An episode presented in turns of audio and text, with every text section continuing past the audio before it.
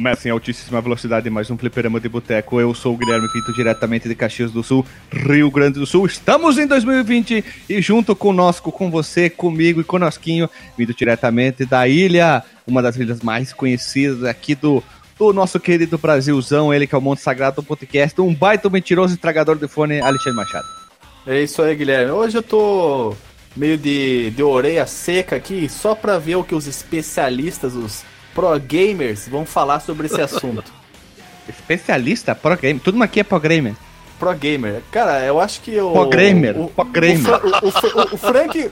O Frank, pelo menos, é colecionador. Não sei se ele é pro gamer, né? Mas o Neilson, como ele tem um canal no YouTube, eu considero pro gamer. Porque tem que ser um cara muito Hack, cabriocárico pra ter um, um canal. Você é, falou de jogos. tudo, Alexandre, você falou tudo. Tem que ser muito É. otário pra ser colecionador mesmo. Eu sou, eu sei. É. Eu sou colecionador de videogame, que é conhecido como Come Ninguém também. Né? Aí não, hein? Do japonês, né? É, do japonês como do ninguém. japo- Come ninguém, né? É aquele coleguinha seu que vai entrar na sala e atirar em todo mundo. Sou eu. Cuidado!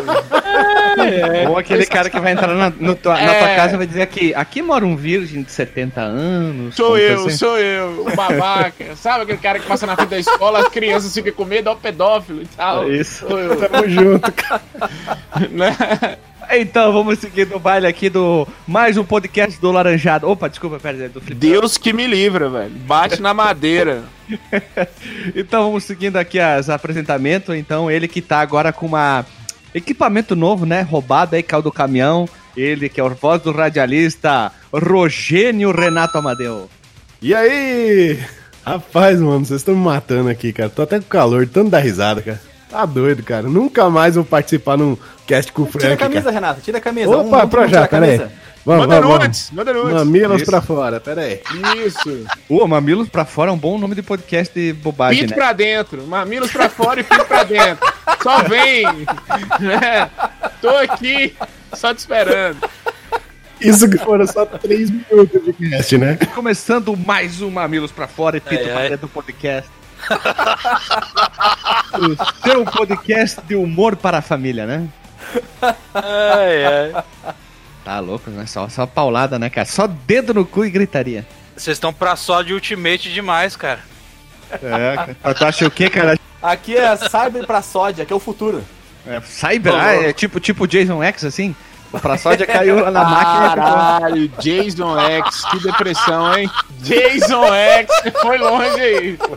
Caralho, E ainda ele fez fusão com o robô do Changeman, cara. Ainda ele fez louco. fusão. Jason X, meu Deus do céu.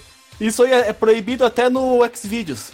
É proibido até no Xvideos. Caralho. Os caras vêm, eles veem isso aí. Não, não, não, não, não. Ah, Tudo na vida tem um limite. Até município tem, aqui a gente também tem, né? Então eles não deixam, né? Deixa não.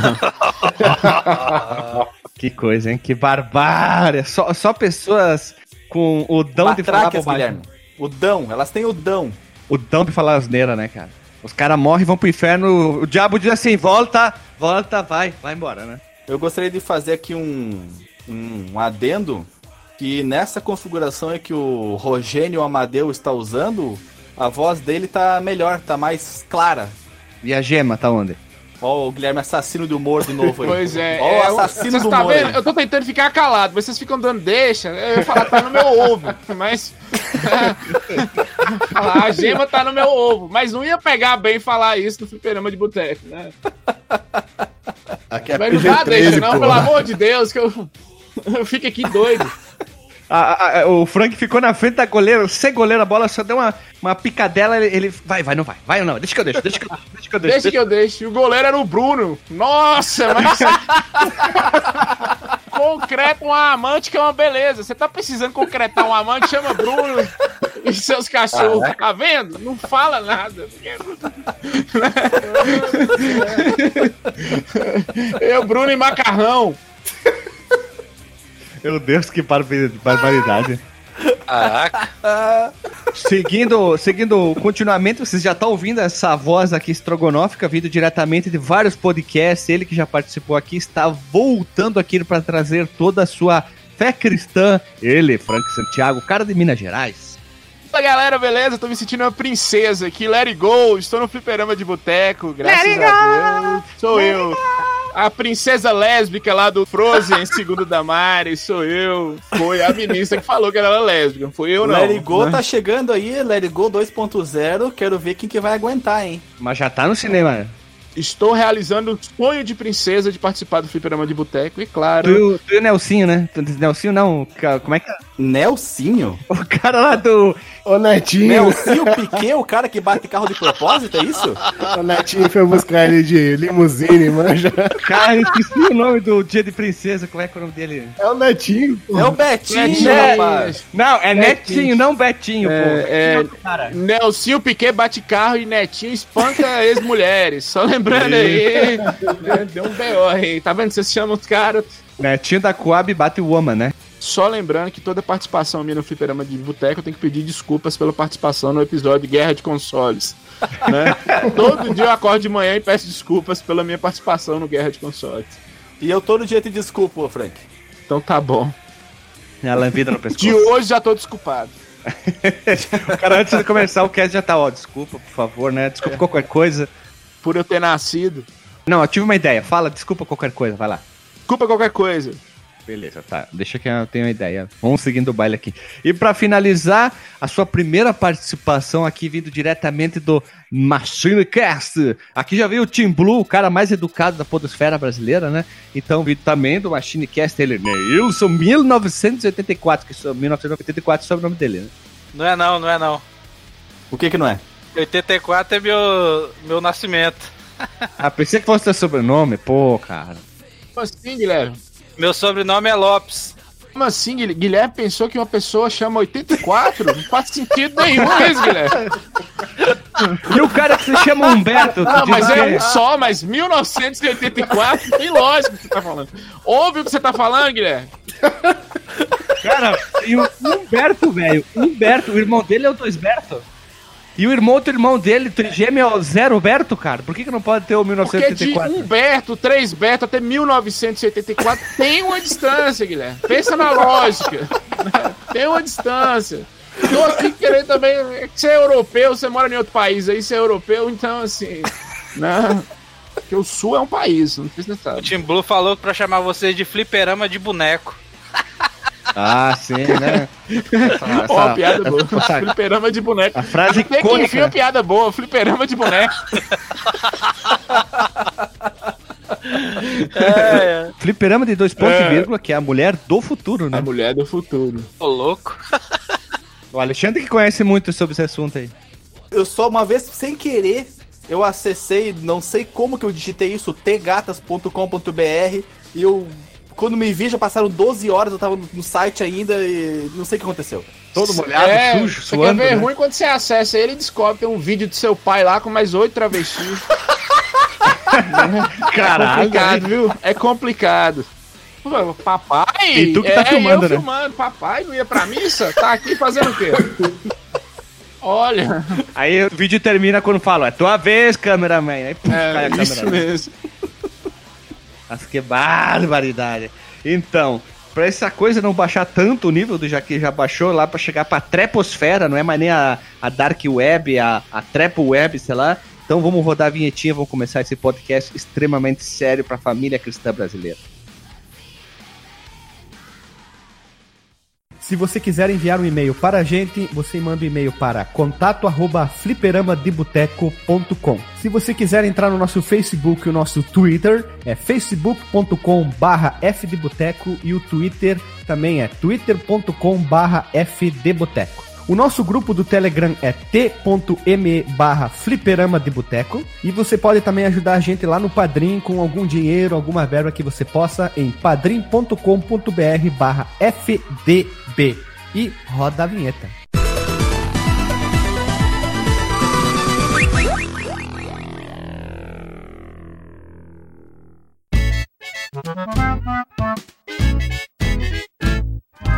Voltamos, povo amado, querido, idolatrado. Estamos aqui reunidos, esse time, esses Power Ranger da beleza brasileira da podosfera, para falar de um assunto sério e técnico. O que é, é da onde vem, não, brincadeira, o que torna um jogo imersivo? Tipo um jogo de dedada na, no brioco. É um jogo imersivo, assim, um, emula, um simulador de proctologista é um jogo imersivo, né? É, quase, ué. quase, viu, Guilherme? Tem um jogo que é quase isso. Tem um jogo lá do, do DS de não sei o que, de cirurgia, vocês já viram? Só faltou a especialidade de proctologia mesmo. O cara vem, já vem com um dedo comprido, dedo que É, aquele jogo que vem com acessórios, né, na caixa. Tu compra o- Isso, o, isso, tu que- compra o jogo e vem os acessórios. Que o apelido da pessoa que tem dedo comprido aqui no Zoom é dedo de gaiteiro, né? Porque ele tem que ter mão muito comprida pra alcan- alcançar em todas as teclas, né? Então ele tem aquele dedo comprido, sabe? Oito falanges, mais ou menos, assim. Ah, É, esse é o dedo de gaiteiro. Vem já com o toque ali. Nossa, gerou um silêncio, uma in- incomodação na, na gravação, né? Porque dedada por trás ninguém quer levar, né, maluco? Fale por si, levar? fale por Ah, si. Fale por você, eu tô aqui esperando a minha dedada. Faz na fila aí. Ah, falou, viadão. Olha, olha, falou que eu era viado. Eu não sou viado, meu namorado que é. Ele me garantiu que o viado é ele. que Eu sou o homem da relação. Ah, entendi Então, agora, favor. entendi, entendi. Não me Vamos chame de deixar tudo viado. bem claro aqui? Vamos acabar com essas ambiguidades, né, Frank? É, ué. ué. Eu sendo o homem da casa e você me chamando de viado? É, cara. Tá bom. Não é fácil, é, é difícil, É, né, né? cara? Foda, é complicado. E bota foda Guilherme, nisso. Guilherme, Então. qual é o tema, Guilherme? Oi. Então, nós estamos aqui reunidos para tentar é, é, chegar a um ponto, um mínimo di- divisor comum, multiplicador, somador, do que torna um jogo imersivo nele. Então, vamos para a definição segundo o dicionário Michaelis. Ato ou efeito de imergir ou de imergir, abre parênteses, traço C, fecha parênteses, ponto e vírgula, a fundamento, imersão, mergulho. Então, quando o cocô cai dentro da privada, ele tá imergindo no mundo aquático. Exatamente. Exatamente. Viu? Olha ali, é uma imersão. Esse teu exemplo aí é, é perfeito, esse teu exemplo é magnânimo. Já podemos aqui Nossa, tá cravar, então, que o jogo do South Park é um jogo extremamente imersivo, porque tem um cocô numa privada. É, pode ser, né? É um jogo que te Pode ser remete à de vida como ela é. A vida, não, a vida como ela é o GTA, porque é o simulador de falta de respeito, que eu já falei isso lá no início do podcast, há muitos anos atrás. E existe um outro jogo também que ele é um simulador muito imersivo. Simulador não. Ele é um jogo muito imersivo por essa característica que você acabou de, de citar aí, que é o Conker's Bad Fur Day. Por favor, alguém me refute se eu tô falando uma mentira. Conhecido também como Minha Vida, que é um, um esquilo suicida, bêbado pra caralho. É um jogo maravilhoso. Tem uma, uma batalha contra um tolete de bosta, né? Adora tirar papel higiênico no tolete de bosta. É, é, é, um- é pesado. Conquer Food Day é pesado e realmente é um jogo imersivo. Vocês dando na pauta aqui, tá muito bem explicado o que, que, que faz o jogo ser imersivo, é, trilha, efeito. O primeiro jogo que eu lembro que me deu uma agonia e é um jogo horroroso assim, pra você jogar é o Echo the Dolphin do Mega Drive. Já jogaram? Nossa, Frank. Ah, vai tomar no cu, esse jogo é um cocô, cara. É, o Esse- simulador, de bosta, esse jogo. literalmente, que é no oceano, né? O esgoto vai pro oceano. Esse jogo, ele, ele, ele tem pé, tem cabeça. Como é que, eu, eu- eu tentei jogar aqui, eu tenho a coletânea do Mega Drive no, no meu querido Play 3. Eu, um dia assim, sem nada pra fazer, ao- ao inve- era cortar os pulsos ou Echo in the Dolphin tamanho era a mi- o TED. O TED era tão grande que eu tinha, eu tinha que ou cortar os pulsos pra, pra passar o TED ou jogar Echo the Dolphin. E fui jogar Você Dolphin. escolheu a pior escolha, né? Eu escolhi o pior. Me arrependi profundamente de ter escolhido o Echo the Dolphin, porque esse jogo, ele não faz o menor sentido. Ele, ele parece um jogo. De- Feito pelo Kojima. Vamos, vamos entrar lá. Vamos, tô caladinho hoje aqui, gente. Tô tentando ficar calado, pelo amor de Deus. É, Mas eu, desculpa, eu, eu interrompi o Neilson quando ele ia falar exatamente do Echo the Dolphin. Talvez ele tenha conseguido jogar mais tempo do que eu e ele consiga explicar melhor qual que é a do Echo the Dolphin. É, quando eu tinha Mega Drive, meu irmão jogava Echo The Dolphin, cara. Eu olhava o jogo e falava, não é pra mim. Não, mas ele jogava assim com vontade ou ele jogava assim porque tava aquela fita perdida e ele queria saber o que que era? Tem muito enigma, né, cara, o Echo The Dolphin, já que, só que graficamente é até bonitinho, mas não é um. Não, é- realmente não é um jogo pra qualquer um, né, cara? Eu não curti, não. Eu não gostei, não. É, algum de vocês aqui, vocês já mergulharam? Mergulhador mesmo, fundo do mar, essas coisas? Saltar de paraquedas e mergulhar. São duas coisas que eu adoraria fazer. Eu acho que a premissa do jogo é você ter uma noção do que, que é o oceano, o vazio, a imensidão do oceano, a, a- na pele do golfinho, né? E explorar aquilo. Só que o jogo em si ele é muito chato. Muito chato, apesar de ter um, um gráfico muito Aham. bonito, é, é maravilhoso o gráfico dele pra época. Então, assim, eu queria que vocês pensassem, vocês, crianças, jogando isso na época e tendo uma ideia do que é estar dentro do mar, do que é ser um golfinho. Nessa questão de imersão, eu acho que ele cumpre bem o papel dele, por mais que seja uma imersão horrível, uma imersão uma bosta, mas ele cumpre bem o papel dele, que é te fazer sentir dentro do. do daquele ambiente lá horroroso. Vazio do oceano. O vazio do oceano. E que acaba tornando ele tedioso e chato. Mas a função dele, ele consegue fazer. Depois tem um jogo que é tipo a teoria da evolução, que é tipo o Echo the Dolphin com a teoria da evolução. Você começa um peixe pequeno, aí você vai evoluindo, vai evoluindo e tal. É Evo, né, que você tá falando? É o Evo.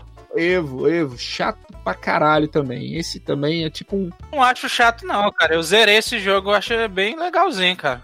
Tu se sentiu sendo uma criatura aquática, Nilson? Tá doido?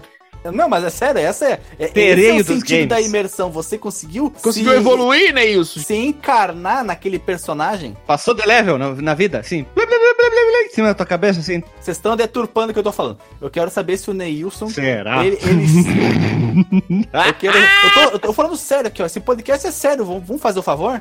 Vamos fazer o favor de me Tentando, eu ajudar? tô tentando, eu tô amarrado aqui. Eu quero saber, já que o Neilson foi até o final desse jogo, que eu já ouvi falar, mas nunca o joguei, é se ele conseguiu penetrar naquele mundo aquático, evolutivo, e ter a sensação de que ele estava dentro daquele mundo, que é o que nos proporciona um jogo que nos prende a jogar, às vezes, numa sentada só, várias horas. Isso aí aconteceu contigo, Nelson? Ou tu foi jogando aos pouquinhos, pouquinhos?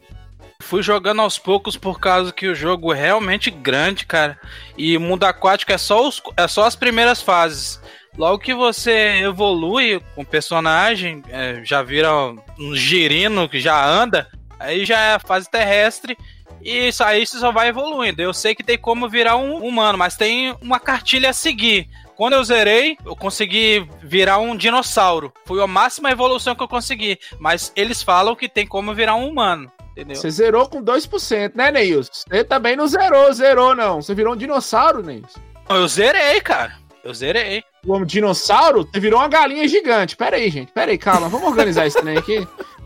Caiu o meteoro, morreu, né? Não é chato, não. Eu zerei. Eu falei, não, pera aí. Então nós jogamos o jogo errado. É o mesmo jogo? Ah, cara, eu joguei muito tempo, cara. Eu não consegui evoluir muito Pera porque a- os pontos de evolução é muito grande, cara. Pois é, você não conseguiu evoluir muito, não. Você jogou muito tempo e virou um dinossauro? Não lembro, cara. Tem muito tempo. Zerei esse jogo em 2006, eu acho. 2007, cara. Eu tô zoando, mas.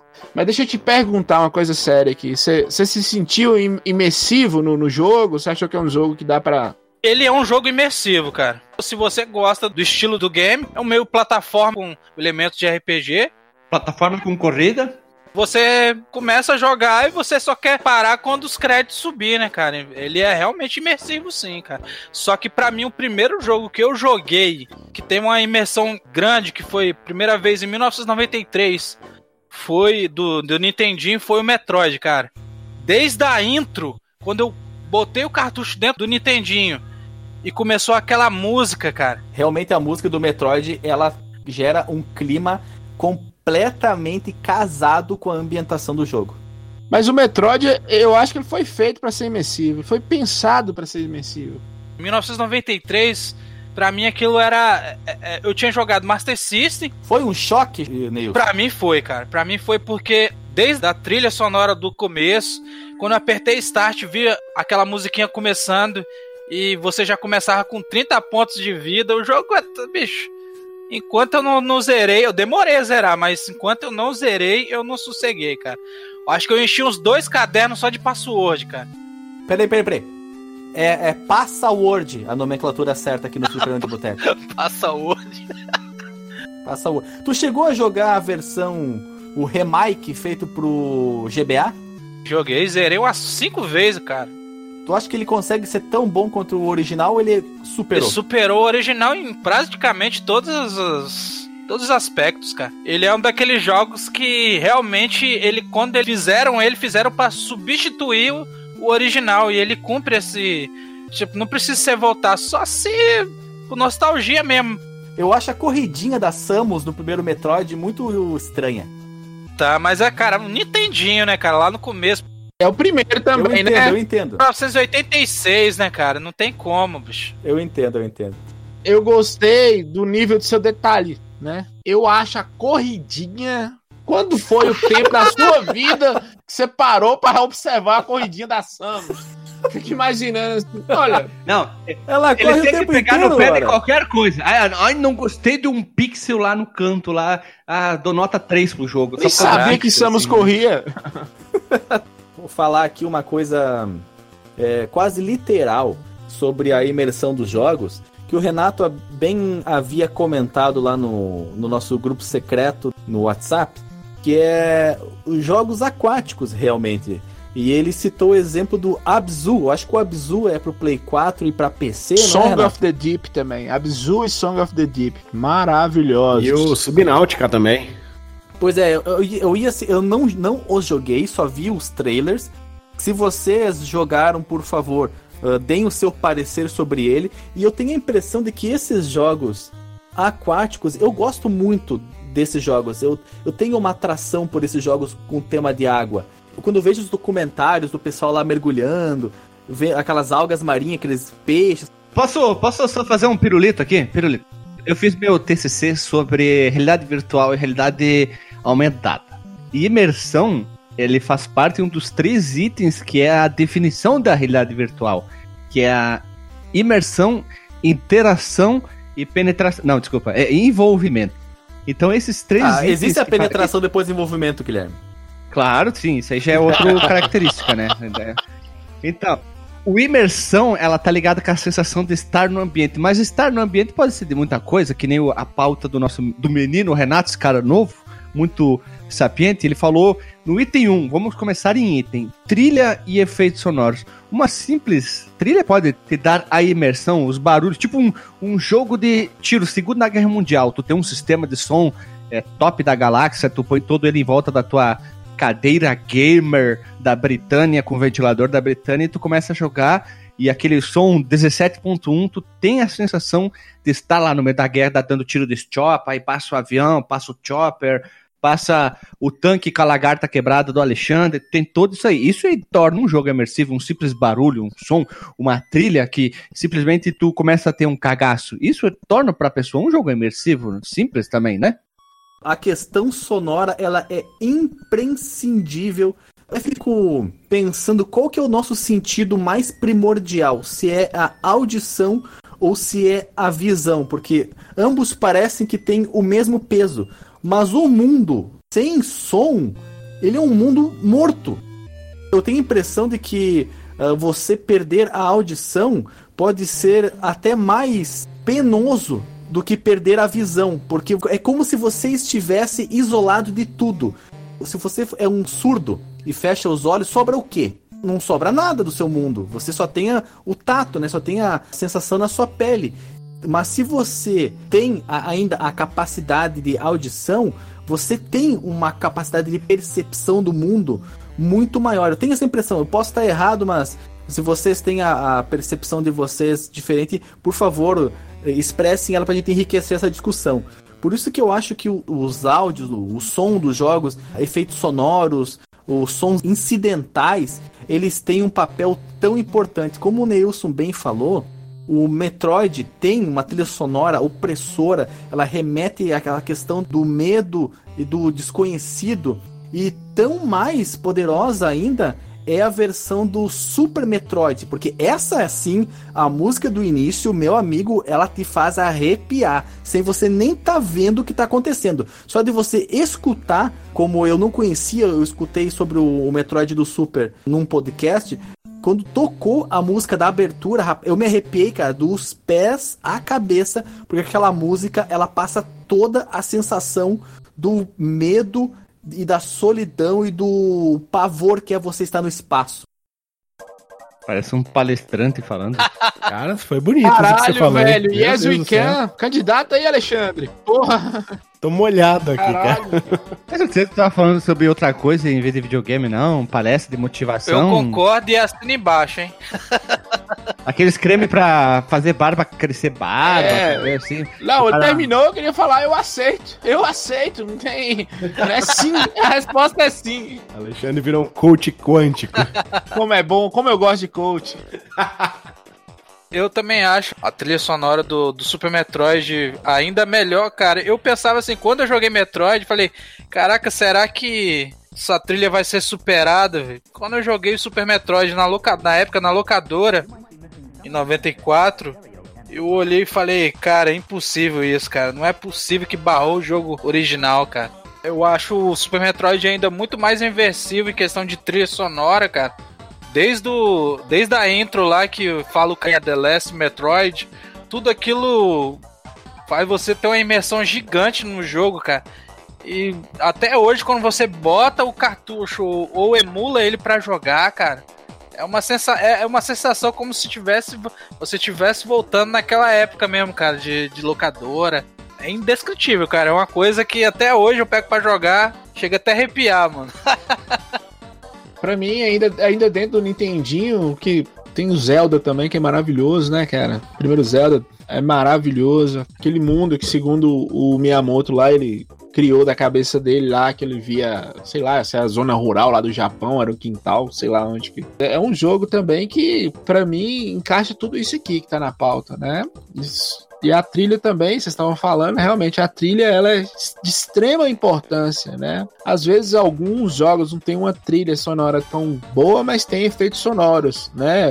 Te dá a noção do ambiente de onde você tá, principalmente o ambiente aquático, é, ou de caverna. Alguns jogos são muito solitários, você tem uma exploração muito solitária, vocês estavam falando aí do Metroid.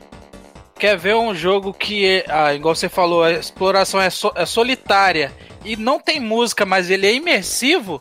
É o Flashback, cara. Flashback, maravilhoso, cara. Ele não tem música, mas quando ele Flashback toca é uns fantástico. digozinhos de música, é pra dizer que você tá ferrado no meio do nada, cara, entendeu? Flashback, Flashback, Blackthorn, maravilhoso. Sim. É. Não, mas o Blackthorn ainda tem música. O Blackthorn tem música, mas o, o Flashback não tem música, cara. Flashback. Bom tu ter citado o Blackthorn, porque eu ia perguntar pra vocês se vocês não têm a impressão que jogos que se passam num ambiente escuro passam melhor a sensação de imersão. Além do flashback, o flashback do Blackthorn, eu ia citar o exemplo do Alien de 2013. E quem jogou pode dar o seu parecer. Eu só vi umas jogatinas no, no YouTube Station, o melhor console já inventado. Isle Isolation? Exatamente. E eu só vi um- umas jogatinas o- do pessoal aí, eu nunca joguei porque eu não tenho coragem, né? Eu sou cagoníssimo. E eu gostaria que vocês dessem o parecer de vocês sobre a importância. Já que nós estamos no tema sonoro, qual é a importância do som, tanto dos efeitos sonoros quanto, quem sabe, música incidental, não sei se tem, né? Mas a importância que você dá para o aspecto sonoro do Alien Isolation. Cara, eu joguei sim, eu joguei na época do lançamento, na época que eu era um criminoso, né? Já fui um criminoso na minha vida, que eu só comprava jogo pirata, então pegava todos os jogos no lançamento. Eu acho que esses jogos, igual vocês falaram, de, de tanto aquático quanto nesse ambiente de nave, nesse ambiente de espaço, que você tá caminhando sozinho, Dead Space também é um exemplo bom pra gente falar, dá uma, uma, uma imersão muito grande. E o efeito sonoro, ele é ele é fundamental. E no caso do Alien, uma gota que cai, você começa a prestar atenção. O Alien Isolation é satânico demais. Aquele jogo é sinistro, cara. Até quem é acostumado a jogar jogo daquele estilo, os caras passam mal, pá. Passa mal. Mas é um jogaço, viu, velho? Bem lembrado, é um jogaço. É um jogão, cara. Tu citou aí o Dead Space, o Dead Space não é aquele do, do o bicho tá vindo, moleque? É ele mesmo. É esse mesmo. É, O trailer dele é maravilhoso. Da, das, brilha, brilha estrelinha, só que em inglês. E dá uma agonia. O trailer dá uma agonia, o jogo dá uma agonia. É maravilhoso. Nesse ambiente espacial também, ou numa nave, ou perdido no espaço, que você tá caminhando, que você é um astronauta. Geralmente você tem que resolver algum, algum problema que deu, dá, dá uma imensão, uma certa agonia. E aí já não é nem a trilha sonora, é o efeito sonoro que é mais marcante. Pra mim, né? Não sei pra vocês. Nesses ambientes solitários, o, o, o efeito sonoro. Eu colocaria também na categoria de jogos que oferecem a capacidade de imersão quando você está, como, como eu mesmo citei antes, ou o ambiente é escuro, né, que delimita o seu campo de visão, você fica confinado àquele pequeno espaço que a luminosidade concede a você. E aí eu vou novamente citar o Blackthorn, que se passa num ambiente escuro, e as fases que se passam em cavernas do Tomb Raider. Também me dão essa ah. sensação de imersão, exatamente pela delimitação do cenário. Um jogo de mundo aberto, é claro que ele pode oferecer você, se você conseguir se conectar emocionalmente com o jogo, mas quando a, a delimitação física, eu acho que fica mais acentuado essa capacidade de você se pôr no lugar do personagem, porque é uma situação que remete aos nossos, à questão do instinto, né? Você tá num lugar fechado, a claustrofobia, uh, luta pela sobrevivência, não tem para onde correr se acontecer algum perigo, né? Você tá delimitado, então você fica com os seus sentidos mais a flor da pele. Eu acho que vale a pena colocar nessa categoria, nessa descrição de imersão, a limitação física que o cenário oferece para você. Limitação técnica também, eu acho que. Limitação gráfica, técnica, eu acho também que conta. Por exemplo, nós citamos o Blackthorn e o Flashback, são jogos maravilhosos, o próprio Metroid, mas todos são em 2D. Quando você tá nesse todo esse ambiente que você descreveu aí, mas num ambiente em 3D, aí você já porque o, bicho que tá vindo, ele pode vir, o bicho, ou o perigo, ou qualquer coisa, vem de frente, ou de costas, ou. Ah, tu falou em limitação técnica. Eu me lembrei de dois exemplos muito marcantes.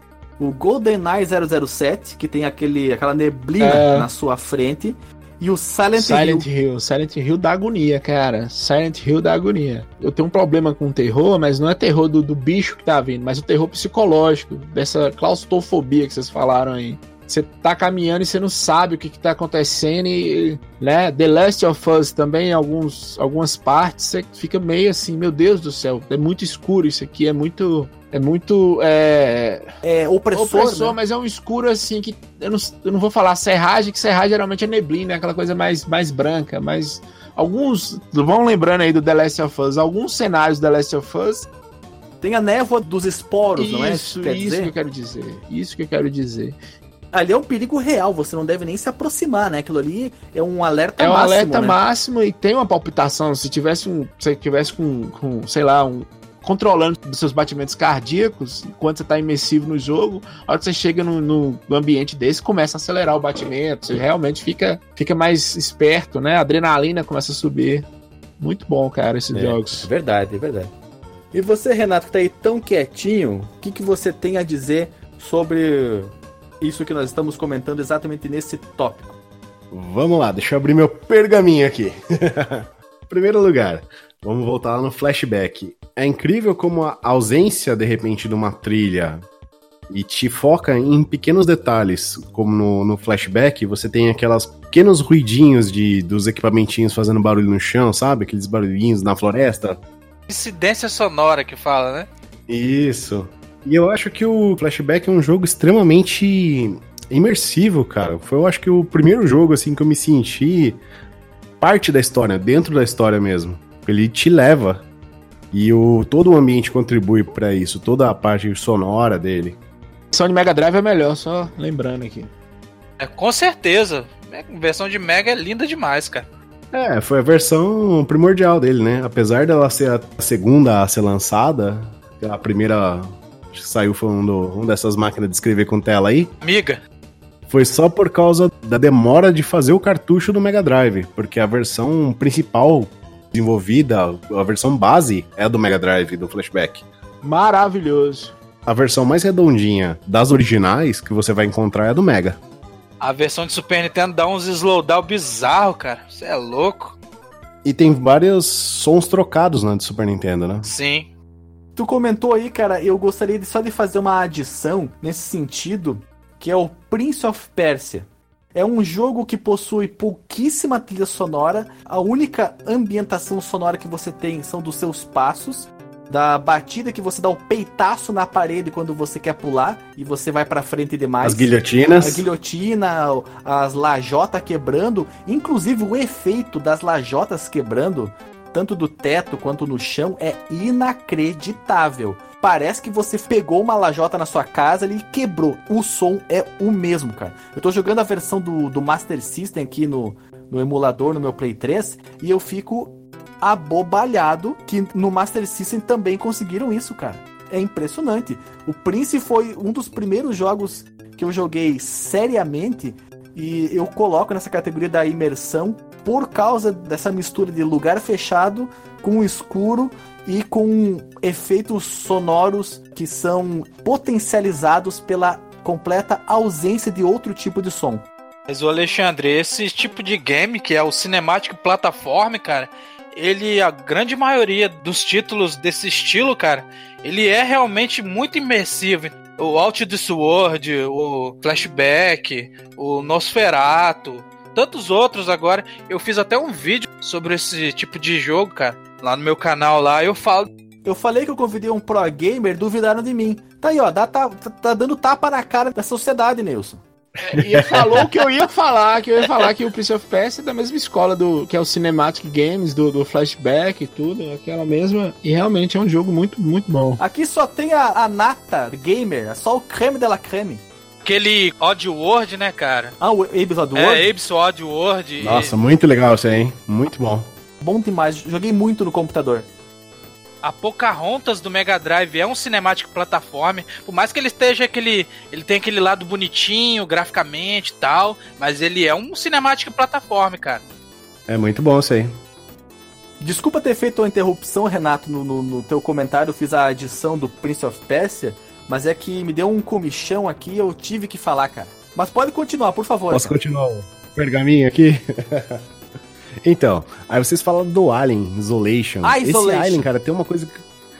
Isolation, que eu fiquei com comichão de falar aqui, cara. Ele tem um modo, eu joguei ele no Play 4 e no Xbox One. Se você tem a, o Kinect ou o é PlayStation É burguês Live, mesmo, hein? O cara é burguês, hein, mano?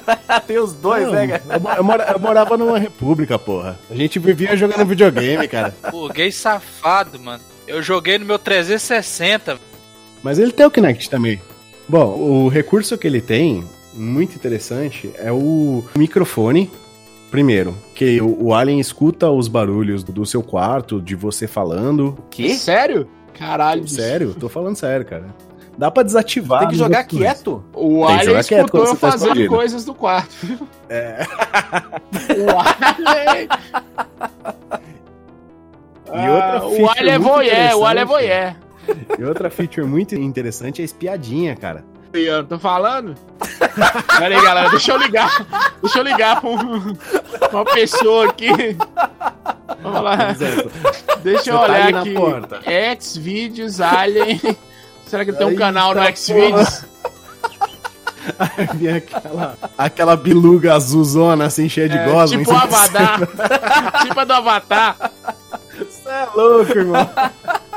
É, fora a inteligência artificial do Alien, que é sinistra, né, então, né, cara? Caralho, é louco. Deixa eu falar, espiadinha. Aí tu pega você, a tua cabeça, você dá uma entortadinha pro lado assim, até ela dá uma entortadinha pro lado pra você dar espiadinha na, na porta, se ligou? O quê? A câmera fica te olhando fica e, te olhando. E ela faz a concordância dos teus movimentos cabeçais com o jogo? Exatamente. Essas duas features eu achei que são fodonas pra uma imersão. Fora que o jogo é. Esse jogo é desgraçado. Você tem que ficar fugindo, se escondendo do Alien, entrar no armário, sair do armário. Olha, fica a dica, ó, mensagem subliminar, hein? O importante é sair do armário, é gente. É isso aí, cara. Você Não pode... dá pra ficar sempre do armário, senão o Alien te pega. Então entrar, né? Porque tanta gente saindo do armário que agora vai ser estranho quando alguém entrar. Começou com a conversa estranha aí, meu Deus Essa semana, melhor você viu lá o que? Um humano falou, ah, não quer ser Barbie. e beleza, cara. E assim, é o meu último adendo aqui quanto à trilha sonora e efeitos sonoros, lá no Super NES, lá no Rock and Roll Racing, eu acho que toda aquela narração do Larry faz toda a diferença no jogo, né? Verdade, cara, é verdade. Puxa pra dentro, né? Você fala, ah, e dá toda a emoção. Ball, let the carnage It's about to blow! It's about to blow! Isso vale também pro Killer Como é que é o nome? It's about to blow!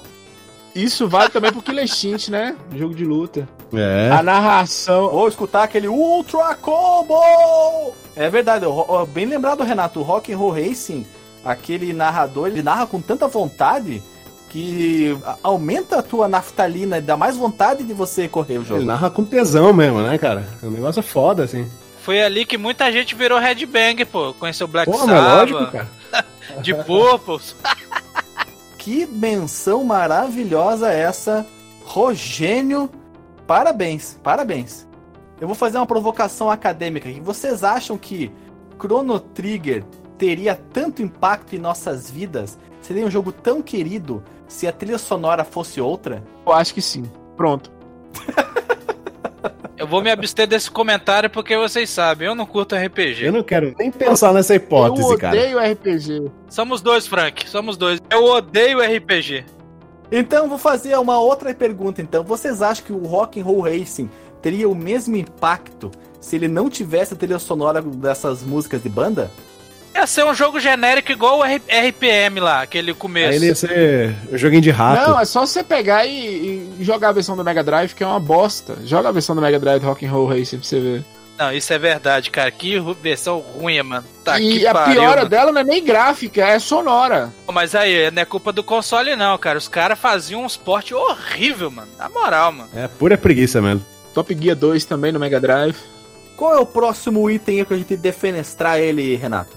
Então, o segundo item aqui que nós elencamos como uma característica legal, assim, que causa imersão nos jogos, é a tradução, a dublagem pra nossa língua, né, cara? A nossa localização. claro. Dublagem, cara. Que começou lá atrás, lá, acho que a primeira vez que eu, que eu vi isso foi o Phantasy Star com a Tectoy. E a, hoje os jogos têm uma dublagem fantástica, um profissional. Trabalho de localização, né? O Phantasy Star era- legendado, traduzido em português. A primeira vez que eu vi um jogo dublado, a pessoa falando português do Brasil, eu achei a coisa mais maravilhosa do mundo, cara. Eu achei assim. Foi qual? Foi o Max Payne? Eu- eu não sei se foi o Max- Alone in the Dark 4? Foi algum desses jogos, Gui- algum Guias ou Halo, eu não lembro. Foi- mas foi recente, cara. Recente assim, de 10 anos pra cá. Grim Fandango já era dublado, cara. Em 1997. Era só a versão de PC, não era não? Não tinha versão. Só tinha versão pra PC, só teve pra PC. Agora que no novo, o Remastered é que tem pra Play É 4. isso. Eu lembro que o primeiro jogo que eu vi que tinha dublagem é o Worms Armageddon que eu jogava no Play 1, cara. Caramba! As minhoquinhas falavam, tô pronto, tudo bem, falava assim. Era oficial? É Porque se a oficial. gente pegar cara. não oficial, tem aquele portunhol lá do, do Campeonato Brasileiro. Campeonato Brasileiro 97. Não, não, é oficial. Oi, já era legal isso aí, né?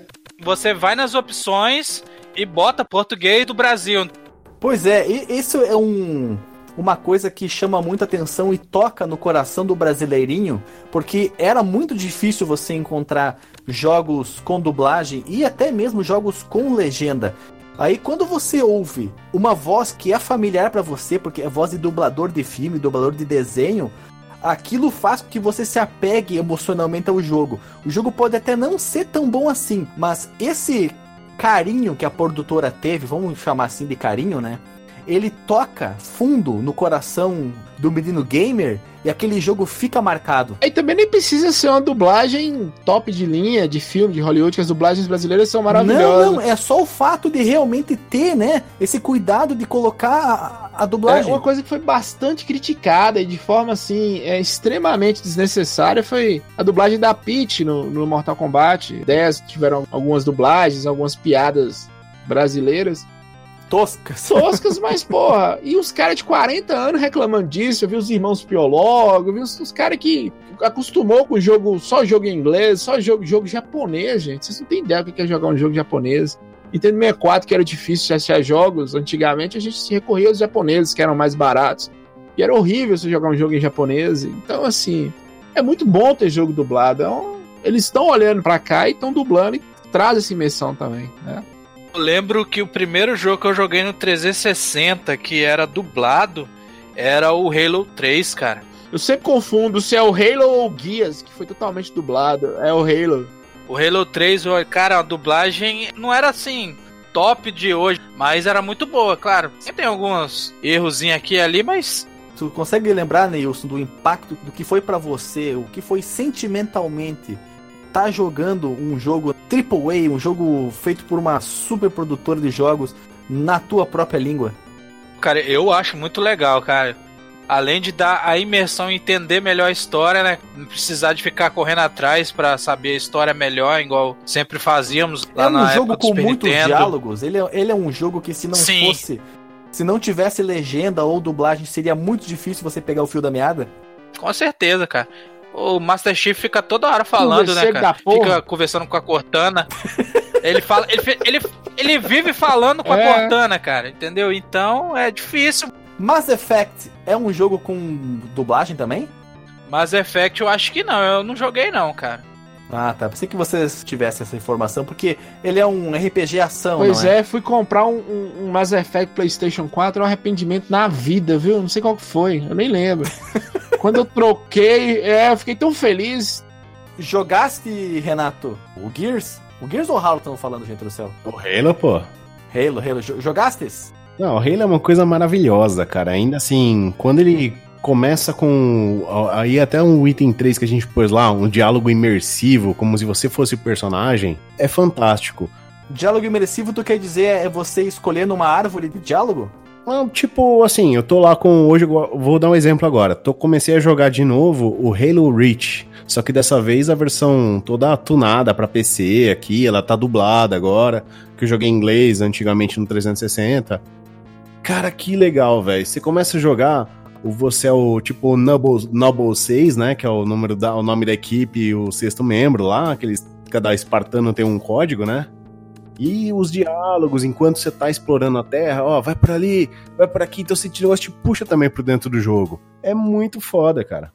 Aí outro exemplo que eu queria dar aí também que achei que é, cabe os três itens é o Forza Horizon. O primeiro que eu joguei foi o 2. Sensacional, hein, Puta, cara? que jogo Nossa. foda, cara. Um dos melhores jogos de carro que eu já joguei, cara. Você é louco. Ele começa assim com uma trilha de um, um eletro europeu, assim, sabe? Um dance europeu, eu não sei, falar, eu sou uma bosta pra saber o, o nome de ritmos eletro, dance. É trance, é trance aquilo. E aquilo, É de tipo, dançar suado? é assim, é que o... É música de gente drogada, viu? Aqueles bate estaca. Música é, de gente louca. Toma aqueles doces, fica mordendo a garrafa pet depois. É que tem uma diferença, Passando na cara. lama. O eletrônico que chega pra gente, a gente pega muito dos Estados Unidos, que é muito aquele negócio lá do cara do gueto, né? O cara com um medalhão de ouro, os carros pulando, as minas balançando a bunda, sabe? Já o europeu é uma outra pegada de, de eletrônico, né? É mais aquela parada das, das, das raves de dia, aquelas grandes festas grandiosas, aqueles cenários bonitos. E é tudo isso que o, que o Forza Tem traz. que falar isso aqui, viu, Alexandre? Oi? Tem que falar isso aqui, que tem droga nessas raves. É droga pra caralho, velho. Cara, eu quero distância dos dois, menos das bundas rebolando. Isso aí pode deixar. Então você começa o jogo do, do Forza, pô, ele tá lá numa região lá do sul da França e norte da, da Itália, que é uma puta uma região bonita, tem lagos, tem uma parte de mar. E começa acho que eu não lembro se você sai do aeroporto com o carro ou se você chega de, de navio com o carro, tu é só uma orelha seca. O cara fala assim: ó, eu vou deixar você pilotar o, essa, não sei se é uma McLaren, sei lá que porra é aquela lá, até o, o, o, o festival. E o cara que te fala isso é o Goku, cara. É o. O Wendel é Bezerra? O Wendel Bezerra. Então, é uma puta Ele tá vai na nuvem? Então, quem fica na nuvem é o Laquito. Ele é um cara tipo. ele é um cara que tá organizando o Forza Horizon, que é um festival, né? Ah, o nome do festival é Forza Isso. Horizon. Horizon. Aí você já chega naquele climão, já tá tocando uma dance lá. O cara te bota um puta carrão na mão e fala: Ah, leva pra mim até o festival esse carro aqui. Louco, você- louco, né? Só um drogado vai fazer isso mesmo. É, beleza. Tu leva um puta num carrão até o festival, você Quem ia chegou lá e gostar falou, desse "Ó, cara, festival, hein? Hein? Quem ia gostar? Quem? Thor Batista, Ike Batista, né? Tomou uma droga, pegou o carrão, atropela os gari tudo, né? Não pode ver o gari que ele quer atropelar, né? Aí, ó, já pensou uma DLC com o Thor Batista no Forza Horizon? Atenção, Microsoft! Pensa Caralho. nisso aí. É Carmagedon ou é Forza Horizon? É Thor Batista, matando pobre desde 1500. né? Viva o Brasil! Eita, porra. Esse- Depois desse cast nós vamos ser processados, Vamos, certeza. É o fliperama de boteco, viu? Não fui eu, não. Não processa, não. Vai de reto, não foi processado até hoje. Pô, cara, eu lembro um jogo que, que é em português, cara, que me deu uma imersão bizarra por causa da língua, dos diálogos, foi o Killzone 3 do PlayStation 3. Cara, quando eu joguei esse jogo, enquanto eu não vi os créditos subir, eu não parei, a história, o jogo em si, muita ação, entendeu? A dublagem muito boa, cara. Apesar de algumas vozes ser estranha demais, mas a a dublagem em si é muito boa, cara. O Killzone foi um dos carros-chefes do lançamento do Play 4, não foi? É uma bosta, viu, velho? Sim, mas eu tô falando do 3, né? No caso do, do PlayStation 3 que eu tô falando. Ah. Que o Zone 3 do PlayStation 3 é lindo demais. Eu gostei muito da narração do Destiny também. Achei que foi muito legal. Todas as vozes que fizeram, tanto a inglês, né? Todo o action voice em inglês, quanto a em português, que não deixou nada a desejar. Ficou muito bom mesmo. O Destiny ele tem uns temas grandiosos nas batalhas, né? A hora que você tá batalhando pra caramba aqueles boss que são desgraçados de ganhar e começa a tocar aquele puta tema legal, você vai ser, pô, agora eu vou ganhar, vai ser legal pra caramba, tá? Tu falou em, em- em grandioso tema, me veio na cabeça, ainda bem que não te interrompi o, o teu pensamento, que é o Shadow of the Colossus, cara. Me veio assim, ó, um relâmpago na minha mente quando tu falou em grandioso.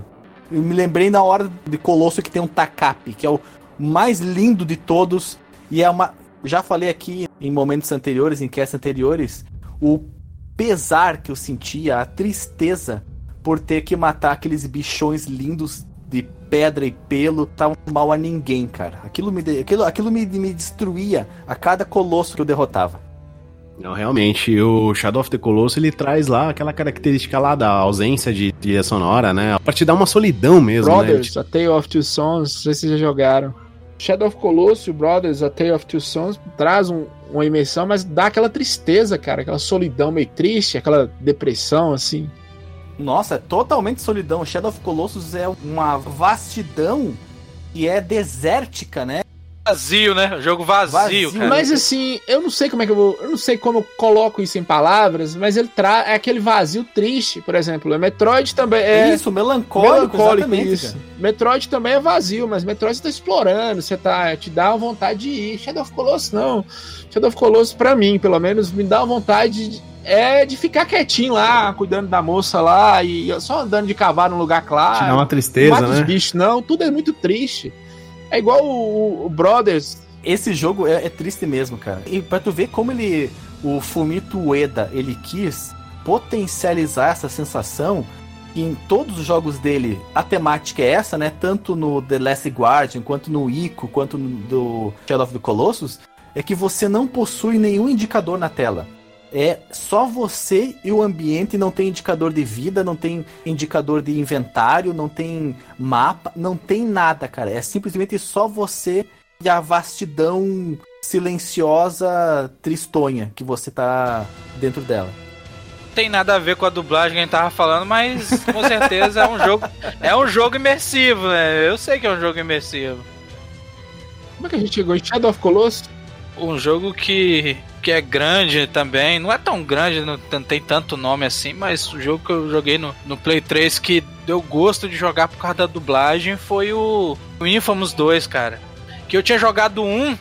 Um até tem dublagem mais de português de Portugal, então fica meio canastrona, meio engraçado, você pode até de rir, igual, igual o God of War 3 que o, Kratos demais. chega e fala: Zeus, seu filho está aqui progrando guerra. Aí, aí você fala. Não dá, não dá para levar a sério, né? Aí você poca de rir, cara, você não aguenta, mas o Infamous 2, cara, realmente um jogão e a dublagem sensacional, cara. Ele, a história do Infamous parece que você tá jogando um quadrinho, entendeu? Ele é muito, muito massa o jogo, cara. Mundo aberto lá, aí você tem que enfrentar a besta lá que vem desgramando tudo, os Estados Unidos. É, quem já jogou sabe o que eu tô falando. O Infamous não é aquele jogo do Piá que solta raio? Energia, isso. Eu joguei um pouquinho quando eu trabalhava numa loja de videogame. Joguei o, o segundo, O exatamente. Super Choque. Joguei um pouco do segundo. Não cheguei a jogar o primeiro, não. Não, não fui muito longe, tava só testando o videogame. Se você jogar o segundo por jogar, realmente é estranho, porque ele é a continuação direta do primeiro, entendeu? É, Ah, Você perde muita coisa. entendi. Não tem a imersão necessária. Realmente, dele, realmente você fica meio perdido na história, cara. E Renato, qual o próximo item que você tinha elencado para designar a imersividade de um jogo? O quarto é exatamente o contrário do terceiro, que enquanto o terceiro tem um diálogo que te prende no jogo, que trata você como se fosse o personagem do jogo, o quarto é a quebra da quarta parede, que deixa claro que aquilo que estamos pilotando é um jogo e você tá do lado de fora. O que, que é isso? É as Kojimices. Vou dar dois exemplos aqui. A gente tem um dos Metal Gear Solid que o ele lê o seu memory card Aí ele fala lá a história lá, se você tiver um save do Castlevania, ele faz até uma piadinha com você. Tem a questão de você trocar o input do controle pro Player 2, pra ele não Na época era te ler. sensacional isso, né, cara? Tem um exemplo lá atrás também, lá no Mega Drive, cara, que é um jogo do X-Men, que chega uma hora que ele fala assim, ah, agora a gente precisa resetar o computador central. O que que é isso? Você tem que ir lá e apertar o reset no Mega Drive, que é- cara. Cara, até hoje tem gente que fala, como é que joga isso? Mas isso aí é, é para deixar o peão anos em frente ao videogame sem saber o que fazer, né? Como é que a criança vai se atinar de apertar o reset no próprio videogame, cara? É, realmente é sinistro. Eu achava cara. o máximo, você parava o Sonic e ele ficava olhando e, e batendo o pé e olhando pra você e tipo, e aí, não vai fazer nada não? Bora, É, bora, bora. É legal, né? Porque dá a sensação de que o personagem ele tá esperando por você, é né? isso. Aí você se sente chamado É, ao jogo. Depois foi o Conkers. O Conkers tirava um Game Boy do bolso, começava a jogar e tal. Muito bom, cara. Não curto Zelda, não, mas tem uma coisa no Zelda que eu lembro que uma época que meus amigos estavam jogando no DS, que parece que tinha que. Uma vela lá, um puzzle de uma vela. Aí eles leram lá e perguntaram e falaram: olha, é. É pra soprar. Aí, aí, aí os caras falaram, pá, não é possível que tem que assoprar o console. Aí eles assopraram no console e a vela apagou. Os, os moleques foi ao delírio, cara. Ah, porque assoprou o microfone. É. Os moleques foi delírio, cara. Caraca, tinha que assoprar, velho. Não dá, não dá. Eu acho isso aí forçação de barra, sendo bem sincero. Porque não faz. Não curto, mas, não faz mas é realmente na, é uma, na jogatina até aquele ponto. é um mind vai blow, cara. É um mind blow, você estoura a sua cabeça, mano. Entendeu? Eu entendo, eu entendo, mas eu acho que é, é, é despropositado. Isso é fora de contexto Sim. total. Porque até aquele momento, isso é uma coisa completamente alienígena àquele ambiente. Não há nenhuma conexão que você possa fazer com tudo que você aprendeu no jogo até aquele momento que você tenha que tomar aquela atitude. Ela no caminho exatamente oposto para você fazer alguma coisa completamente não relacionada a tudo que aconteceu até aquele ponto. Isso que os moleques ficou agarrado, os caras ficou agarrado naquele ponto porque não sabia o que tinha que fazer.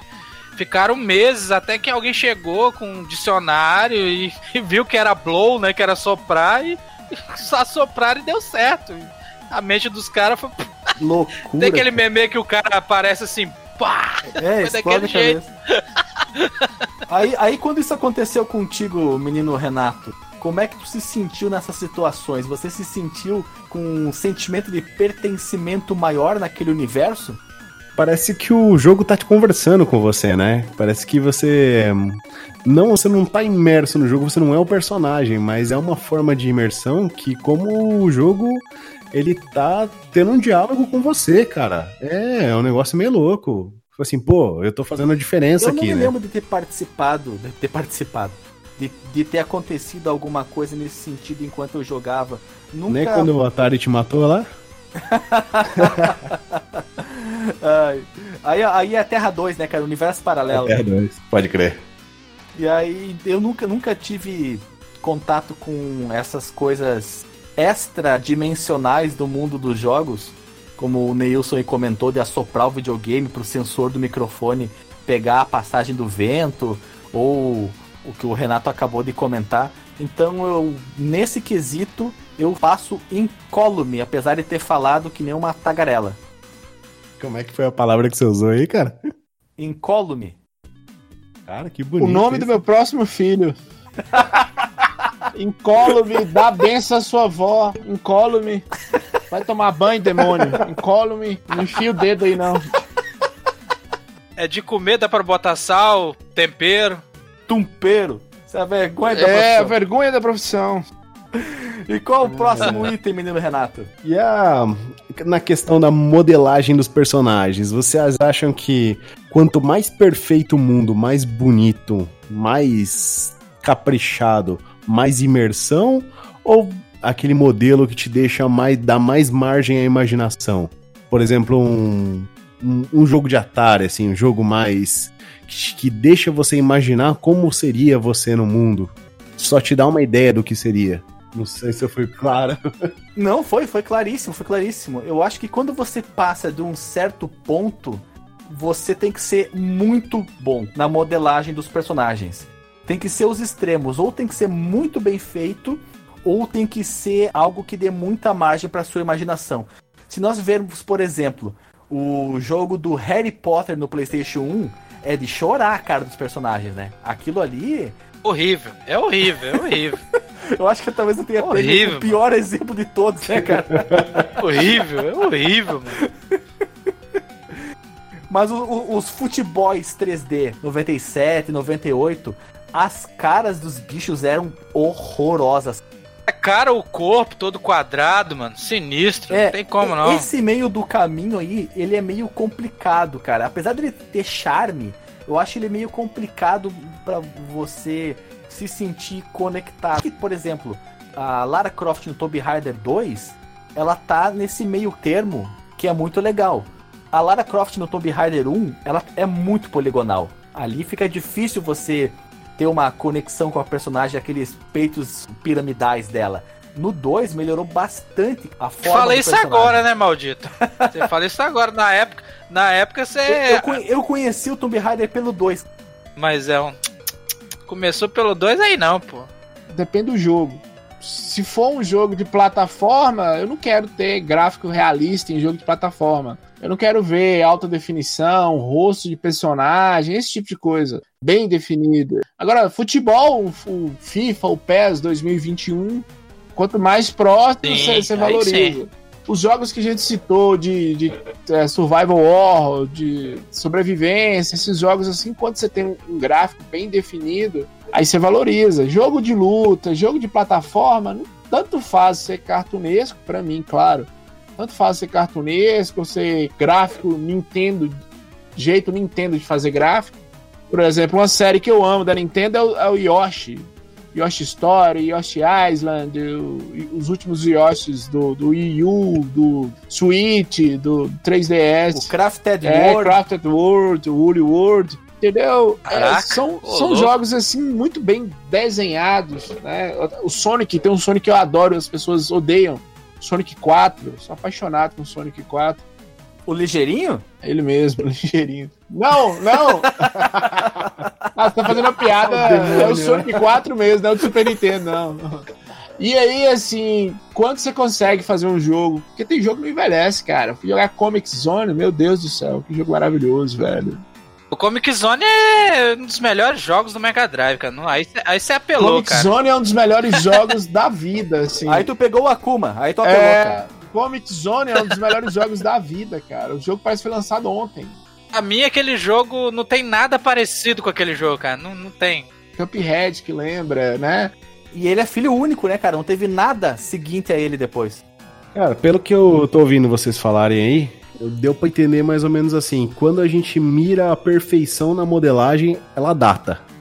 É, porque isso é relativo. Eu, eu, eu com- assim, Uncharted 1 é horroroso. E se você jogar ele hoje no, no PlayStation 3, ele é horroroso. Mas ele é horroroso em comparação aos outros, né? Assim, se você pegar o mesmo Sim. Uncharted 1 Collection no PlayStation 4, você vê que deram uma consertada.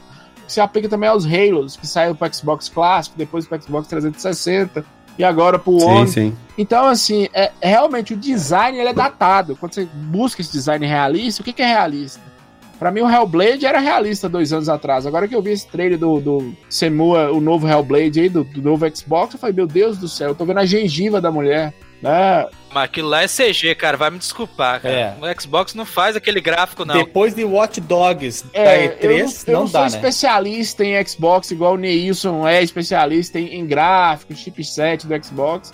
Mas eu acho que faz, cara. Depois de Rise, eu acho que faz. Eu acho que faz. Não faz, mano. Não faz. Chega próximo, vai chegar Ah, próximo não. daquilo, mas fazer Eu igual acho não que vai. cara. Espera pra você ver. Depois do Rise, eu tô falando do jogo 2013. Quem tem um gráfico bonito, continua bonito até hoje, né? Eu acho que faz, sim. Uma saída pra isso aí, né? É o você apostar na, num, num estilo artístico, né? Por exemplo, lá eu tava jogando Transistor, que ele tem um estilo de desenho bem bonito, cara. E aquilo vai demorar pra datar, hein? E é um jogo bem É, legal. gráfico cartunesco não, não data, cara. É difícil datar. Isso que eu ia falar, de gráfico mais desenhado, cara, é impossível ficar velho, cara, é muito raro.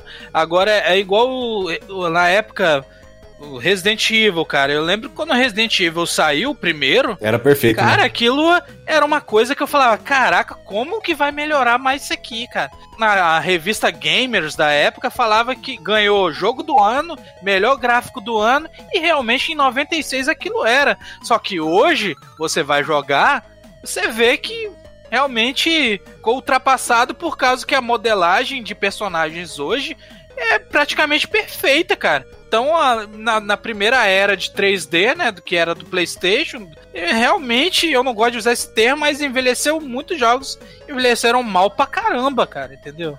Eu lembro muito, sabe de quê? Castlevania Sinfonia da Noite. Quando saiu, todo mundo, ah, jogo 2D, jogo 2D. E eu achava o máximo. Até hoje, pra mim, é o melhor jogo de PlayStation. Inclusive, eu até tenho uma cópia original do PlayStation. Bem lembrado, Neilson. Inclusive tem um podcast maravilhoso chamado Vai de Retro. Ouçam depois, episódio 16. Nós falamos de Castlevania. Ouvi há pouco tempo atrás isso É. aí. Muito bom. Os gráficos do Castlevania, questão de sprites 3D, são um dos melhores até hoje, cara. Castlevania entra na mesma lista do Comic Zone. Não é o melhor jogo de PlayStation, não. Um dos melhores jogos da vida, velho. Jogue. é, E é, é. é em 2D, mas os efeitos dele é em 3D, os chefes muito grandes, essas coisas todas estão lá. O castelo. Minha lista tá assim, né? Castlevania Sinfonia, é, Super Metroid e Shemui, cara. Shenmue é maravilhoso fudidão, também, viu, velho? cara. Shenmue é Dá maravilhoso. pra você fazer tudo lá, até jogar arcade nele lá, cara. Coisa louca. Sim, sim. Shemui, cara, é aquele jogo que, ah, cara, só de lembrar já me dá doideira já. Comprei um Dreamcast ontem, só pra. O sexto Dreamcast. Nem falar de Dreamcast, né? O meu queimou a fonte, até parado lá. Por isso que eu tenho seis, já. né? Isso. Pra não. Se queimou um, você tem outros. Caraca. Mas bem lembrado, Neilson, você ter falado do Shemui, porque o Shemui talvez seja um exemplo excelente para nós falarmos dessa questão da imersão, Sim. Porque você tem uma vida no jogo. Você tem que respeitar horários, você consegue ir na loja de conveniência comprar coisas, você consegue jogar no fliperama. Consegue fazer tudo, né, cara? Você trabalha. Todos, todos, absolutamente todos os NPCs têm diálogos exclusivos. Você não repete conversas. Você tem que, tem que chegar no lugar na hora certa para encontrar a pessoa, senão aquela sua ação não vai acontecer. Você tem que esperar, tem que fazer uma outra ação. É um jogo que eu fico impressionado. É uma delícia de jogo. Tem ele original aqui, tá na minha mão aqui agora, inclusive. Eu queria ter, mas tá muito caro. O Shemui, ele é o, o imersivo de mundo aberto, né? Que eu não havia comentado ainda, da, da questão dos jogos de mundo aberto. Eu falei aqui do Shadow of the Colossus, mas ele tem um ambiente grande, mas você não pode ir pro lugar que você quiser, né? limitado, é limitado. Já Shemui é uma coisa de louco, bicho. E ia sair pro Sega Saturno, hein? É outro nível. O Shemui tá em outro nível, cara. Aproveitando o gancho aí, o que, que vocês acham então? Um, o que, que é mais imersivo? Um mundo aberto ou uma história linear? Cara, eu prefiro história linear. Eu não sou muito de jogos abertos, não. O Shemui é exceção, é exceção da regra pra mim, porque eu não curto esse tipo de estilo de jogo de mundo aberto, cara. Raramente. Renata, essa pergunta, ela também é muito relativa, depende do jogo, depende do Ze- Zelda The Breath of the Wild. Aquele jogo é maravilhoso, mundo aberto e é uma imersão total no mundo, né? No Man's Sky, como é que é o nome do jogo lá que flopou demais? É isso, No Man's Ele é horrível, né, cara? É um mundo horrível. aberto pra você explorar, mas é ruim, né? É chato. Não tem, Não tem nada. nada, Não tem é. nada. Realmente não tem nada.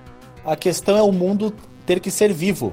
A, a pergunta foi tendenciosa mesmo. Por exemplo, o, o A Vida Estranha lá, o Life Strange. Que jogo fantástico. Ele é todo linearzinho. E que jogo, que delícia. Não, mas jogo, aí pra cara. mim não é jogo, isso aí é filme, cara. Filme interativo. Vai me desculpar, cara. Vai me desculpar, mas aí eu não curto esse tipo de jogo, cara.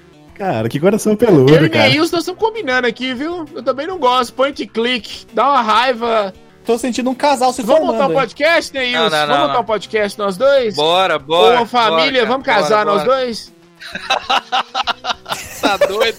já sou casado já, tem quase quatro anos já. Para, moço. Vamos, Larga essa rachada, separa rapaz. e vem comigo, vamos viver a vida. Se for nos games, nós casa. Nos games, né? Nos jogos. Agora, você vai apertar a casa de verdade, viu, Alexandre? Você viu que começou a sair fora, depois a. Né, Não, o mal- Ei, esse é o maldito igual o Team Blue mesmo, cara. É o maldito. Ai, velho. Vai, continua. Vocês acham que tem algum cenário aí que é específico, algum tipo de mecânica que favorece uma imersão? Chama The Witcher 3. Odeio RPG, mas The Witcher 3 é maravilhoso. Que não o Alexandre falou do buraco molhado dele aí, o- os buracos com água. Qual deles? Ele falou que adora ficar pulando no buraco molhado aí do Tomb Raider. Ah, sim, sim, claro. Eu gosto de jogos que tenham corpos d'água. Gosto de pular em poça, pular em lago. Eu acho demais, cara. Eu sou um, um amante da, da, da vida aquática nos jogos. O jogo que o cenário é bem imersivo, cara, é o Limbo, cara. Lembra do Limbo? Sim, sim. Qualquer erro do, do jogo é morte, cara, entendeu? Além dos puzzles que ele tem, né? Um monte de puzzle que torra sua mente. Pô, os cenários, e ele é aquele jogo que faz assim, vai. Ele é um jogo que te fala assim, você quer jogar? Joga, toma. E não te ensina nada, cara. O cenário é muito imersivo. Se você não, não explorar o cenário, você praticamente não sai nem do começo do jogo. Ah, Na questão da, da água lá, eu lembro uma experiência com o Mario 64 naqueles cenários aquáticos, que você nadava do lado de, um, de uma enguia gigante.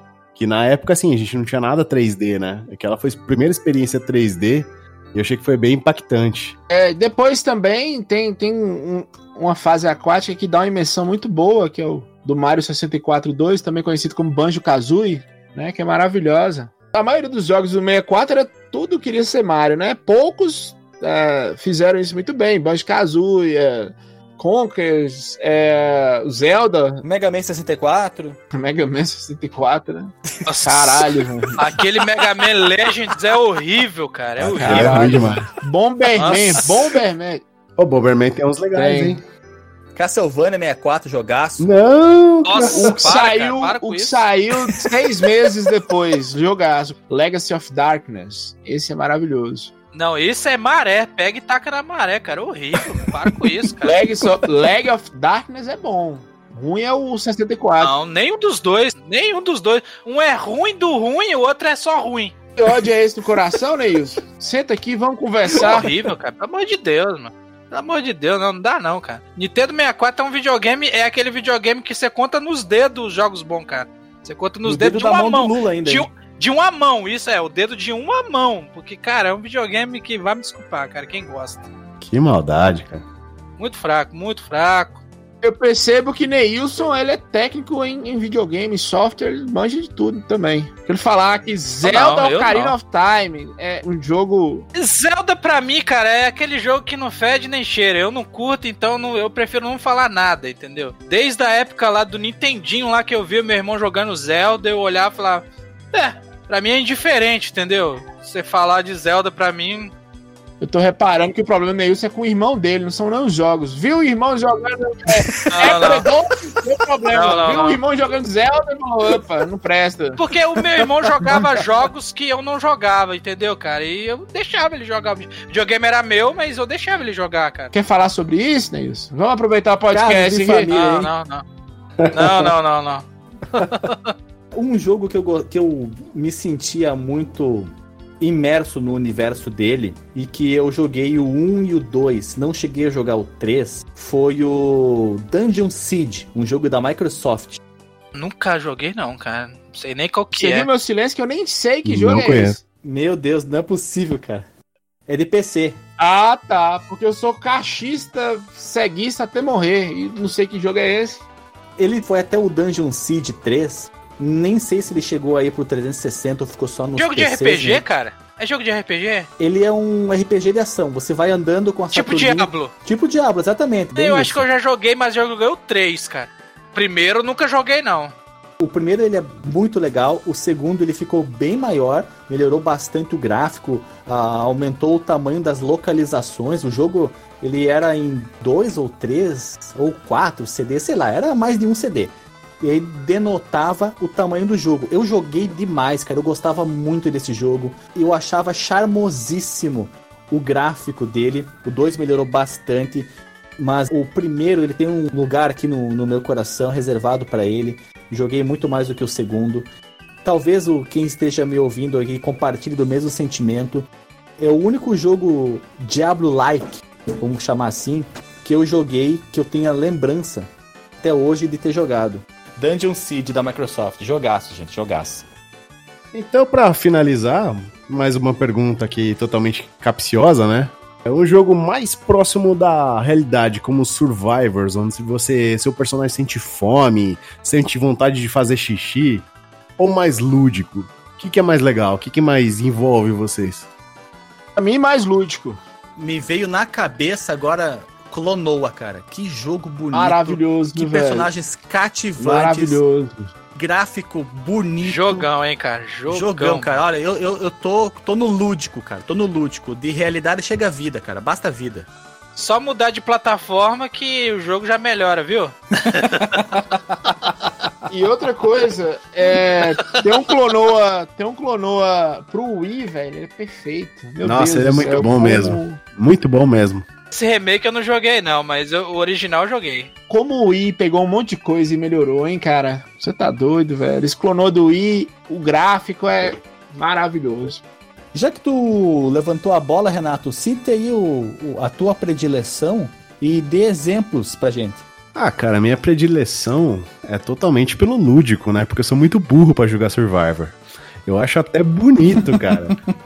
Pô, Sério, cara, cara? por exemplo, assim, eu achei o Subnáutica um jogo animal, cara. De você tá lá no meio do oceano, você ter que ir montando os seus equipamentos pra você sobreviver. Tem um da floresta que você parece Lost, que você vai montando as coisas. Tem vários jogos assim com essa pegada survival. Até mesmo se você for ver o One Man's Sky tem, um- tem, um- tem uma veia assim em Survivor. E o lúdico, eu acho que tá mais, tá mais fácil, né? Tá mais palatável pra mim. Eu sou os dois, cara. Eu não sou muito do, de escolher o estilo, não. Eu pego um jogo e jogo, cara. Quer ver um jogo totalmente imersivo com essa capacidade de survival, que não é tão conhecido, é o I Am Live. Não sei se vocês chegaram a jogar, cara. Eu já ouvi falar de nome, talvez tenha visto fotos, mas não me lembro. Você é, estoca carne, água, você tem que subir nas paredes e o cara começa a. a estamina dele começa a. Aí, aí você tem que subir logo, senão você cai e morre. Cara, é um jogo muito realista, cara. E ele é um jogo que não fez sucesso, né, cara? Mas é um baita jogo, cara. É de que plataforma isso aí, Neils? Tudo, cara. Ele saiu pra tudo. Saiu pra PlayStation 3, Xbox, PC na época. Ele é um jogo de 2012, 2013, não lembro. Mais ou menos esse, é essa época aí, cara. É um jogo totalmente imersivo, inclusive que, tipo assim, você pega uma arma, só que a arma não tem tiro. Você impressiona o cara só de apontar, o cara já fica com a mão pra trás. Aí você vai e rouba o facão do cara só de apontar, porque o cara pensa que você vai atirar nele. E na verdade você nem tem bala na, na, na- Mas só impressiona o cara, entendeu? Interessante. Aí é na live. É. Massa, massa. massa. E um exemplo de lúdico, dá um exemplo de lúdico, já que tu falou que joga tudo. Era um exemplo de lúdico. Eu acho que aquele. Mario como é é Sunshine é, nome? um bom exemplo de lúdico. Ah, cara, o Ori, The, The Blind Forest. Ori, maravilhoso, viu, cara? Maravilhoso. Apesar que a história de Ori também é um pouquinho pesada, viu, Renato? Sim, sim, mas ele é bem. Traz essa história de, de uma forma lúdica, né? Diferente do simulador da vida aí que você tem que fazer xixi, cara. Você tem uma barra de xixi lá. Não fale mal de Cinderela Baiana The Game, hein? Nossa, velho. Nossa. Eu só tô falando que Não fale mal, não fale mal. Qualquer possibilidade que você tiver de falar mal do Cinderela Baiana The Game, você fala. Não perde, não perde essa oportunidade, não. Porque senão o Kojima vai achar que você tá gostando. o jogo lá que eu tava falando chama The Forest. É o jogo que falei que parece Lost, que você tem que construir as cabanas, você tá perdido numa ilha lá, bem, bem interessante também. A continuação do Limbo lá, a continuação não, Inside. é o sucessor espiritual, que é o Inside. Cara, Fudido. esse cara, jogo fudido. ele começa ele, come- ele começa daquele jeito assim, não tô nem aí se você entendeu a história ou você bota na sua cabeça o que você quiser, cara. E é um jogo muito bom de plataforma que é, vai na mesma linha do, do Limbo, né, cara? É um baita jogo, cara. E o final também é um mind blow, né, cara? Estoura sua mente. O O final Limbo eu fiquei, cara, umas duas horas depois que eu terminei o jogo, eu fiquei parado pensando só no que, que, que tinha acontecido, cara. Pois é, cara. É Foi, foi, foi foda. Tem mais alguma coisa, Renato? Ou a gente vai pros disclaimers agora? Chama aí. Vê se o Guilherme ressuscitou, cara. Ele tá. Tô com saudade dele, cara. Ô, Guilherme, tu tá aí? Sim, tô aqui. Roda a vinheta.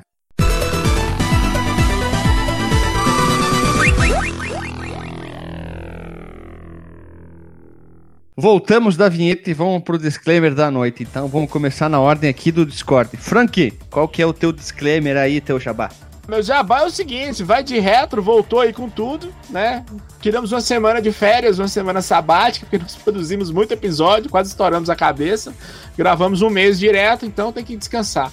Aí, segunda-feira já volta Vai de Retro com episódio novo aí. Estamos lá, nos acesse no Vai de Retro, www.vaideretro.com.br. Tem também o Bota Ficha, um podcast maravilhoso de games que eu tô lá. Acesse Bota Ficha, www.botaficha.com.br. E tem aquela decepção, tem o Echo the Dolphin da Podosfera, que é o, o Laranjada Podcast, que a gente tá lá, né? Caraca. É, a gente tá lá fazendo essas piadas de atropelar gari, de chamar goleiro Bruno pra cretar mulheres em, em cimento, essas coisas legais assim. E muito obrigado pelo convite, adorei. Desculpa alguma coisa, desculpe as coisas que eu falei, muito bom participar. Já pedi perdão pelo episódio que eu participei aqui do Guerra de Consoles, já, né? Então tô pedindo de novo. Já, já, já, já tá desculpado. Vocês viram que eu fiquei caladinho nesse, eu segurei a onda, não vou falar nada, né? Muito bom, gostei muito, valeu. Renato, obrigado pelo convite. E os meninos também, sou fã de vocês sempre. Esperamos o convite pra participar dos casts, né?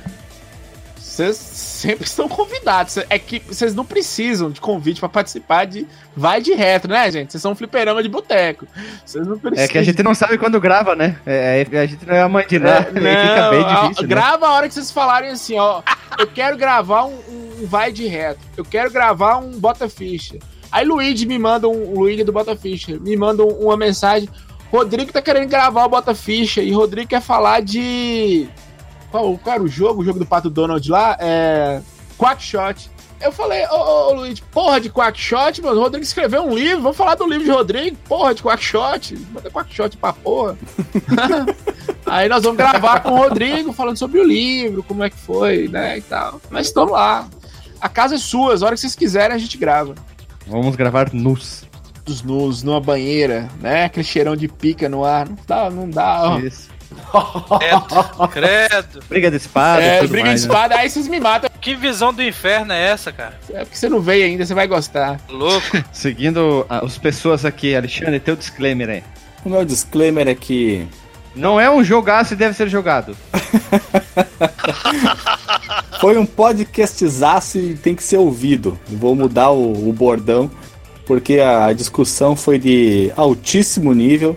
Quero agradecer demais a presença aqui dos especialistas que puderam, através da sua experiência gamer, nos falar com toda a propriedade sobre esse tema que foi ideia do próprio Renato, o Neilson lá do Machine? Mas isso, do MachineCast. foi Caraca. cedido, o passe dele foi emprestado para nós temporariamente essa noite. E o Frank, esse grande colecionador, um Estamos grande aí. conhecedor de videogames também, que nos atendeu com toda a presteza, ele e o Neilson, Afinal, dois desempregados, nada pra fazer da vida, tem mais aqui que gravar quando chama mesmo, né, gente? Vamos se respeitar. Estamos né? aí. Então, valeu, muito obrigado pela participação deles, adorei esse cast e eu espero que tenhamos outros com esses assuntos pra gente trocar ideia, essas co essa coisa mais filosófica pra dar uma, quem sabe, uma apimentada, uma mudada nessa constância que a gente tem de falar dos jogos em si. Falar de coisas mais abstratas também é legal. Eu só quero dizer que se aproveito da minha nobreza. Nilson, qual é o teu disclaimer da noite e já faz o teu jabá também, hein? Podcast, cara, bem diferente do que eu tô acostumado de fazer, né? Mais papo cabeça, um diálogo mais imersivo, ó. Olha, e eu tô aqui, hein? E eu tô aqui, você tá falando isso. Eu tô aqui, já abri com coisa assim de quinta série e você tá falando isso. É... Mas se vocês quiserem me encontrar, eu tenho um canal chamado Old School Gamer lá no YouTube. O nome do canal é Old School Gamer. E lá tem vídeos variados. Faz sete anos que eu faço vídeo lá no YouTube. E se vocês quiserem me encontrar no Twitter, é arroba Neilson Lopes 5. Se quiser me achar por lá. E lá no machinecast.com.br que você ouve lá o Machinecast, que é o podcast de nostalgia da lá da galera lá. Beleza? Renato, tu que é o autor da pauta e idealizador de tudo aí, qual é o disclaimer da noite, hein? Primeiro de tudo, desculpa, né? Você causar tema louco, né? E depois, cara, pô, tô esgotado mentalmente aqui de, dessas discussões, cara. Foi um cast bem louco mesmo. A gente pôde extravasar bastante, é, chegar bastante. Pudemos. É, até nem sei o que falar, cara. Ah, depois do Thor Batista, é, não tem que ser É, melhor. cara. Fala, fala bem assim que foi um cast imersivo. Aí Foi um cast muito imersivo. a gente pôde extravasar bastante, a gente pôde conversar bastante sobre o tema, né, cara? Espero que não tenha ficado chato, que tenha ficado legal, que vocês tenham curtido. Obrigado aos nossos é, convidados aí. Foi muito bom, gostei muito da presença de vocês. Eu E é que isso. agradeço, cara, de novo. Eu esqueci de falar, também tem um Sala Nerd, um canal no YouTube que eu tô lá. Salada Nerd? Sala Nerd. Nego abraça o mundo mesmo de pode. Eita, Tô com nós, hein? muito tempo, eu tenho, eu tenho dois Ivo aqui, eu tenho 3DO, eu tô com muito tempo. Na vida. Nossa. Eu com muito tempo mesmo pra fazer tudo isso. É, é. Só a corrigir minha bobagem, que é Sala Nerd. Isso, isso. Agora você, menino Guilherme. Estamos mais uma noite para gravar um assunto sério com pessoas sérias, né? Em nenhum momento esse podcast saiu da pauta, sempre muito bem centralizado, pautado. Todas as pessoas muito educadas, né? É, todo mundo Ai. com o terço na mão, muito imersivo com a religião, né? Eu então, Deus tá vendo. Queria agradecer todo mundo, né, pela participação. Eu, o Frank e o, o Nilson aí, pelo passe da noite, que nem disse o Alexandre, né? O passe emprestado aí por um curto tempo aí, para dar o ar da graça no nosso simples podcast, né? E que, que eu brinquei, né?